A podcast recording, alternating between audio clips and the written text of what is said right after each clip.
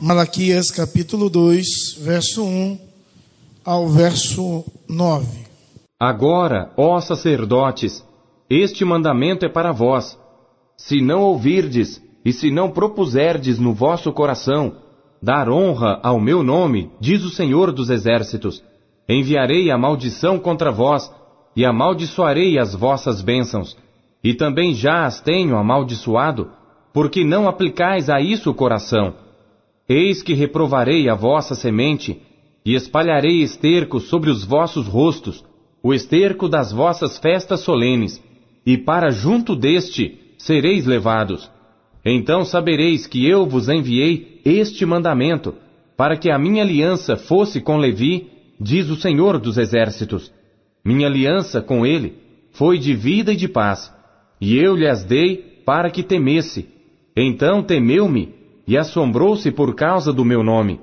A lei da verdade esteve na sua boca, e a iniquidade não se achou nos seus lábios. Andou comigo em paz e em retidão, e da iniquidade converteu a muitos. Porque os lábios do sacerdote devem guardar o conhecimento, e da sua boca devem os homens buscar a lei, porque ele é o mensageiro do Senhor dos Exércitos. Mas vós vos desviastes do caminho. A muitos fizestes tropeçar na lei, corrompestes a aliança de Levi, diz o Senhor dos Exércitos. Por isso também eu vos fiz desprezíveis e indignos diante de todo o povo, visto que não guardastes os meus caminhos, mas fizestes acepção de pessoas na lei. Deus, fala ao nosso coração. Estamos diante da tua palavra, da tua verdade, que é viva e eficaz e queremos te pedir, ó oh Deus, que o Senhor venha falar ao nosso coração, à nossa vida, pois precisamos do Senhor, em nome de Jesus e para a glória do Senhor. Amém e amém. Bom, amados, eu acho esse texto muito duro. Essa leitura desses é, nove versos, uma leitura dura, algo difícil de se ouvir. Porque à luz do Antigo Testamento, quando se fala de sacerdócio, fala de líder religioso. E a ideia é um líder que tinha uma função muito específica: a função da intercessão, a função de oferecer holocaustos. E Deus começa a repreender os sacerdotes porque eles eram maus. Eles não faziam aquilo que Deus queria, nem da maneira que Deus desejava. Porque no coração deles havia tão somente um desejo, um desejo de ser servido e não de servir. Quando nós nos deparamos com os líderes de nosso período, talvez é a mesma coisa. Talvez não há muita diferença. Quando nós falamos dos pastores, dos que dizem ser bispos e, e apóstolos e pai apóstolo e outras coisas que nós nem conhecemos os nomes. Anjo, arcanjos e vai. Rabino, rabino não, rabino é, é de outra religião que não é cristã. não me confunda, meu irmão. Então, porque essas nomenclaturas que eu disse a vocês são nomenclatura de povo que se dizem cristão. Mas nós podemos ver uma série de, de pessoas que fazem a obra do Senhor para si mesmo. O mercado gospel é, é o mercado, infelizmente, me perdoe falar, isso é podre. O sacerdócio na nossa nação é algo desprezível. Mas quando olhamos à luz do Novo Testamento, podemos ter essa palavra não só como repreensão aos seus líderes, mas podemos ter essa palavra como repreensão para toda a igreja, porque toda a igreja é nação de sacerdotes. Todos nós homens e mulheres, Na nova dispensação, somos sacerdotes. E aí paramos e pensamos: como eu, como líder, ou como os líderes da nossa igreja, têm se posicionado em relação à devoção, ao amor, à adoração a Deus. E também pensamos como os líderes da nossa nação têm amado e devoltado adoração ao Senhor. E também como você, como você tem adorado a Deus? Como você tem expressado a sua vida diante de Deus, o seu culto, as suas ofertas? Como você tem expressado a Deus tudo aquilo que Deus é devido? Então, colocamos como tema dessa série Volta-te para Deus. É claro que quando lemos o capítulo primeiro, nos deparamos com algumas realidades, algumas verdades. Primeiro, o povo dizia, do verso 1 ao verso 6, no capítulo 1, o povo dizia que Deus não amava, e Deus diz declaradamente que, eles, que ele ama o povo. Depois, Deus repreende o povo, do verso 6 em diante, do capítulo 1, Deus repreende o povo e o povo não aceita a repreensão. E Deus repreende o povo porque o culto tinha sido um culto hipócrita, a oferta de adoração tinha sido da pior maneira possível.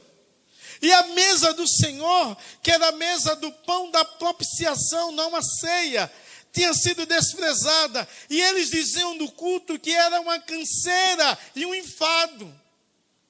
Algo terrível. Estava a nação vivendo totalmente distanciada de Deus, dos seus princípios, e por isso era necessário voltar para Deus. Voltar para Deus de que forma?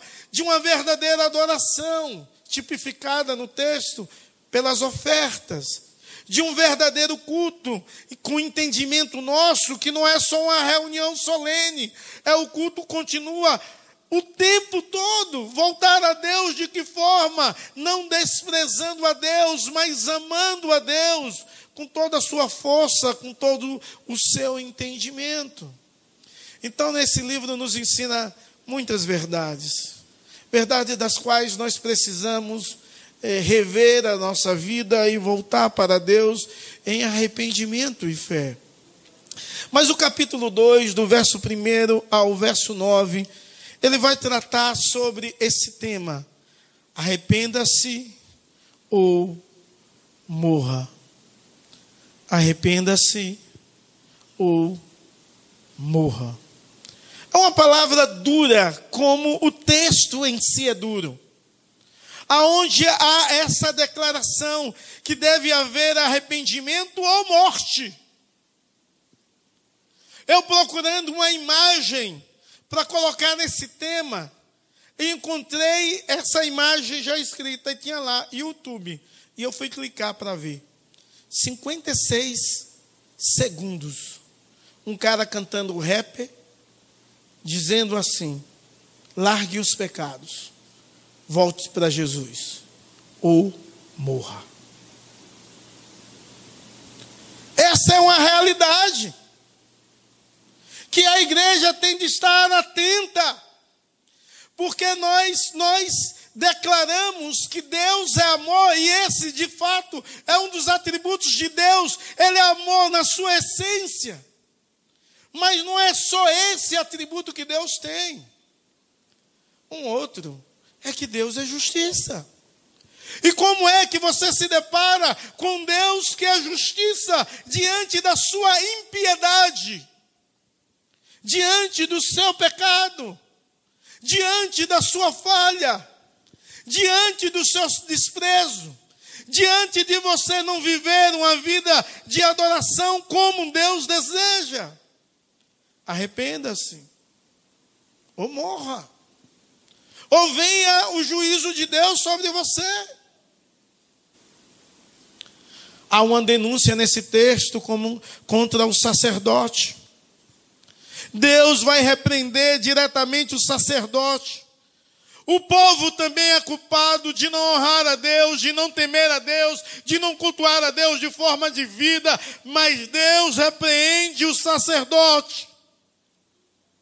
O nosso Deus continua repreendendo todo o povo, todos os líderes da igreja que têm feito a obra do Senhor relaxadamente. Meus irmãos, precisamos aprender a servir a Deus e servir com alegria, servir a Deus com o dom que Deus nos deu. Precisamos ter uma preocupação em agradar a Deus, em obedecer a Deus, em fazer a vontade de Deus, porque a advertência de Deus para os sacerdotes é que ia transformar a bênção em maldição. É que ele iria ferir a sua descendência seria improdutiva. Porque eles trabalhavam para a sua própria glória, não para glorificar o Senhor. Infelizmente, muitas pessoas trabalham para ser vista pelos homens, lidera para aparecer, mas não para dar glória a Deus. Esses versos são divididos, pelo menos em três partes. E eu quero chamar a sua atenção para a primeira: líderes que ninguém precisa. Líderes que ninguém precisa. O verso 1 ao verso 3 vai falar sobre esses líderes dos quais ninguém precisa ter líderes assim. Eu chamo a sua atenção no verso 2 e 3 se não ouvires e se não importares com a necessidade de honrar o meu nome, diz o Senhor dos Exércitos, enviarei sobre vocês a maldição e amaldiçoarei as suas bênçãos. Aliás, amaldiçoarei porque vocês não se importam com a honra devida ao meu nome. Eis que reprovarei a sua descendência Passarei no rosto de vocês estercos dos animais sacrificados nas festas, e vocês serão levados embora com esses estercos líderes perversos que geram a morte em vez da alegria, homens que não temem a Deus, homem que não se importa com a honra do nome de Deus, que não se importa com a identidade de filho do qual você carrega, joga no lixo. Homens dos quais não se importaram é retrato do capítulo 1, com as ofertas de adoração, de adoração fraca líderes com medo de falar a verdade, muito distante de Deus e da verdade de Deus. Pessoas que, em vez de pregar a vida, pregava a morte e levava muitos à perdição. Esses homens são medrosos e distantes de Deus, porém Deus diz que esses líderes ninguém precisa. Por quê? Porque eles não honram a Deus. Esses, essas pessoas não honram a Deus e não buscam a honra de Deus, eles se preocupam com o seu próprio ser, com seus próprios sonhos, com seus próprios desejos. E por isso a, a ira de Deus sobre esses líderes porque a igreja é de Deus, porque as pessoas que são lideradas por eles são pessoas de Deus, porque a igreja é a noiva de Deus e porque a igreja são ovelhas que pertencem ao aprisco, ao aprisco de Deus e são negligenciadas por esses homens que querem a sua própria honra em vez de honrar aquele que vive e reina pelos séculos dos séculos. A igreja é de Deus. A igreja não deve ter dono, a não ser Deus. Homens não podem ser donos de igreja. E aí, a repreensão de Deus a esses líderes não é só porque eles não honravam a Deus, mas Deus repreende, sabe por quê também? Porque as suas bênçãos são maldição. O culto que eles faziam era desprezível aos olhos de Deus. Então, quando eles vão abençoar, levanta a mão para abençoar, para interceder, que era uma função sacerdotal para o povo, aquilo, em vez de abençoar, trazia maldição. Imagine quando o sacerdote ia fazer a expiação do pecado. E era assim os ritos no Antigo Testamento. E em vez de o um pecado ser perdoado, era algo pior, vinha maldição mais sobre a vida das pessoas, e Deus está dizendo: ninguém merece.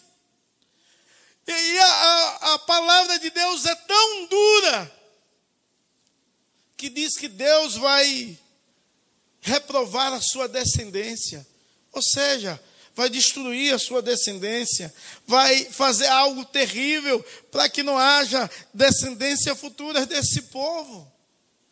Tamanha é a ira de Deus sobre esses líderes que ninguém precisa deles, só atrapalham, em vez de ajudar. Eles são reprovados por Deus. E quando você lê o verso 3, você vê Deus dizendo assim: Eu, peguei, eu pegarei o esterco das vísceras dos animais que você sacrifica, e eu vou passar na no seu rosto. Sabe o que Deus está dizendo? Eu vou expor os seus pecados. Mas Deus está mais está dizendo mais sério do que isso, que não só vai expor o pecado, mas que vai levá-los fora do arraial, porque não é povo de Deus, vai tirá-los do arraial. Isso é muito sério. E a denúncia do profeta era para que pudesse ter arrependimento, senão ia haver morte. Essa é a denúncia forte. O animal, como, quando era sacrificado, era tirado as vísceras e outras partes e levava fora do arraial, porque era algo impuro, imundo. E se alguém tocasse, seria imundo. Deus diz assim: Eu vou pegar essas vísceras, esse esterco, vou passar no rosto de vocês. Vocês são imundos e eu vou tirar vocês do arraial. É isso que Deus está dizendo. Cuidado, homem e mulher que tem feito a obra de Deus de qualquer maneira, que esquece quem é Deus, esquece que você não é dono do povo, esquece que você lidera por vontade de Deus, esquece que você depende de Deus. Tome cuidado, tome cuidado, porque Deus vai passar esterco na sua cara, vai te expor, vai te envergonhar, vai tirar do arraial.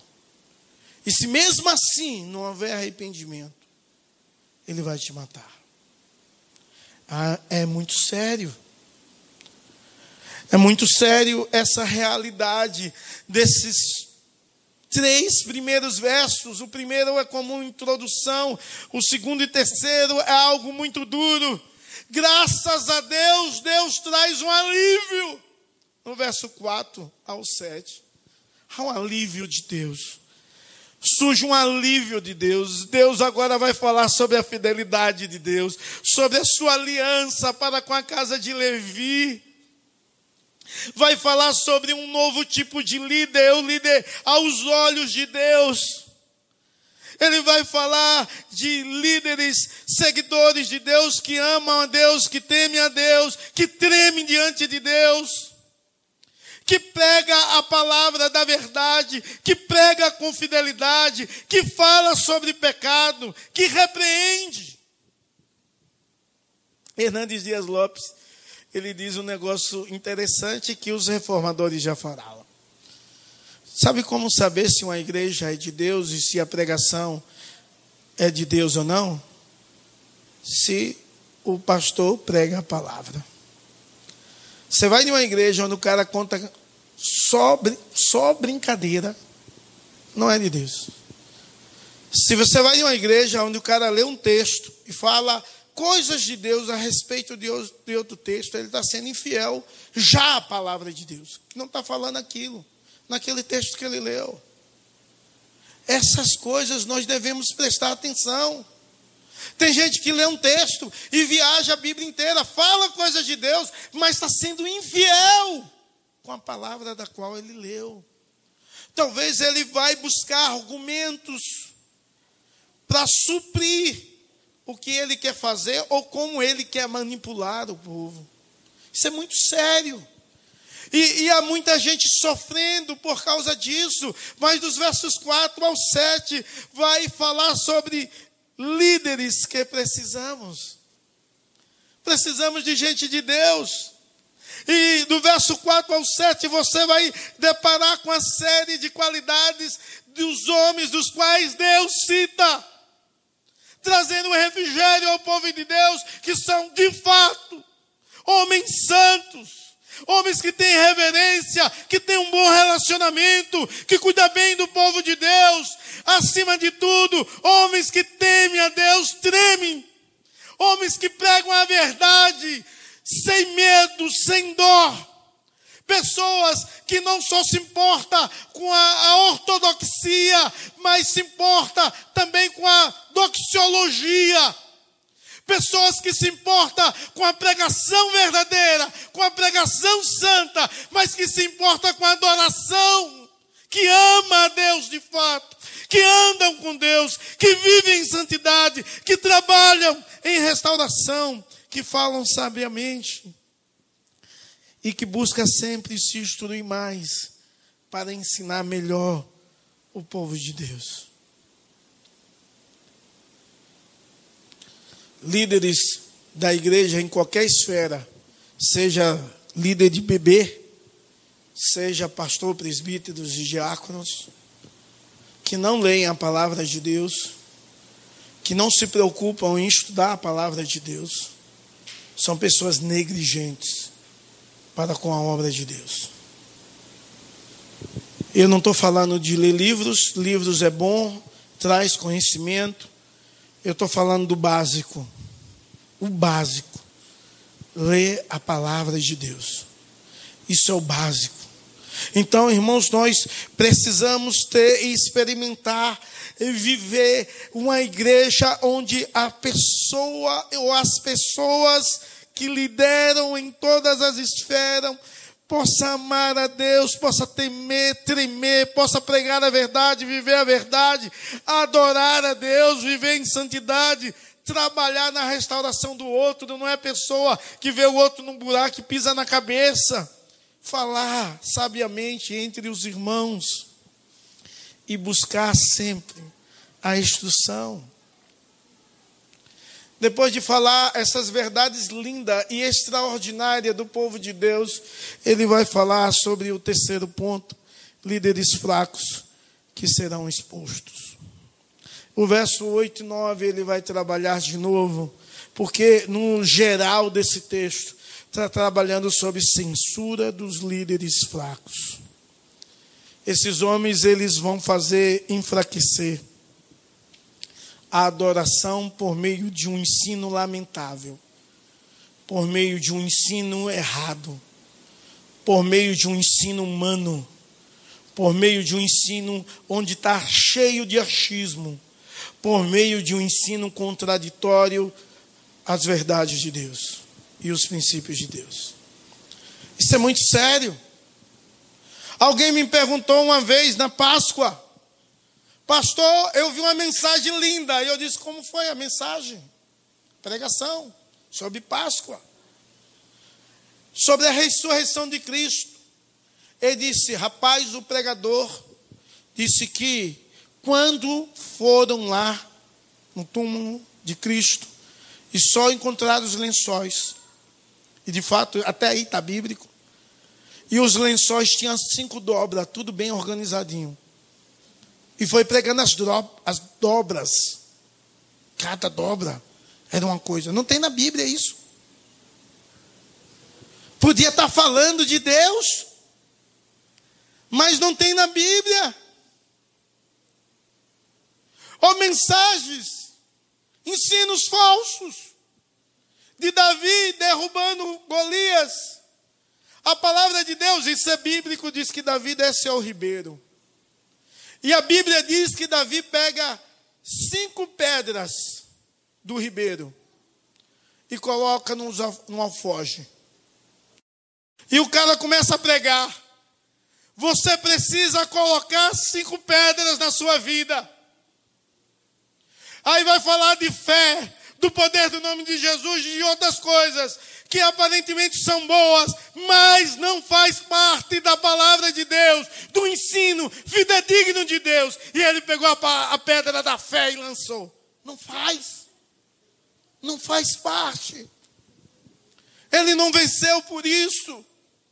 Eu não estou dizendo que essas coisas não são devidas para a vida cristã, não. Mas eu estou dizendo que é falso ensino. Como já tem outros que dizem, Jesus Cristo andou em um jumento que ninguém tinha montado. Deus quer te honrar e te dar um carro zero. Tem lógica isso? Tem lógica um negócio desse? Não tem. Mas o povo ouve isso e vibra.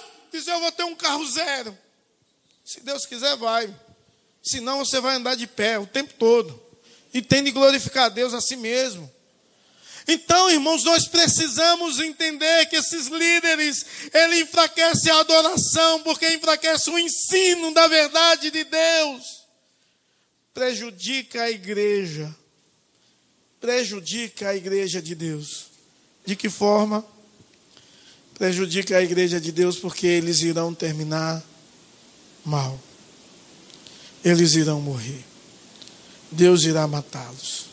Porque Deus não aguenta mais ver isso. Quando leio Isaías primeiro, eu fico doído quando Deus diz: estou cansado das vossas festas de luas nova, das vossas cerimônias, dos vossos rituais. Estou cansado. E a exortação de Deus ao povo é que haja arrependimento, que haja volta para Deus, que haja arrependimento, senão eles serão devorados à espada. Porque a boca do Senhor diz. A fraqueza desses sacerdotes perversos aponta para um, uma necessidade maior de um sumo sacerdote incrível e extraordinário e absoluto, que seja totalmente diferente, que possa amar a Deus e viver, e viver Deus com intensidade. E só, só é possível ter um único homem capaz de ser totalmente irrepreensível o nome dele é Jesus. Ele veio ao nosso encontro porque ele nos amava. Ele amava a lei, mas ele amava você e a mim. Ele veio cheio da palavra da verdade, ensinando a verdadeira instrução. Ele andou no caminho da justiça. Ele viveu a lei em todos os seus princípios ele exerceu o sacerdote perfeito, o sacerdócio perfeito. Ele morreu por aqueles que ele amava. E ele vive para nos ajudar a viver em arrependimento e em fé. Irmãos, a denúncia de Deus a esse povo, a denúncia de Deus para a minha vida e para a sua vida é muito séria. Arrependa-se ou morra. O que é que você deseja? Jesus está aqui nesse lugar. Ele deseja transformar a sua vida, mudar a sua história. Ele deseja que de fato, de fato, ele venha ser tudo, ele possa ser o centro da sua vida. Ele possa, em nome de Jesus, te abençoar com toda sorte de bênçãos espirituais. Eu não sou muito chegado de rap, mas o rap dizia que está a mesma capa dessa mensagem. Largue as drogas, largue a prostituição, largue todos os vícios, volte-se para Deus em arrependimento ou morra. É isso que Deus deseja, em nome de Jesus. Amém.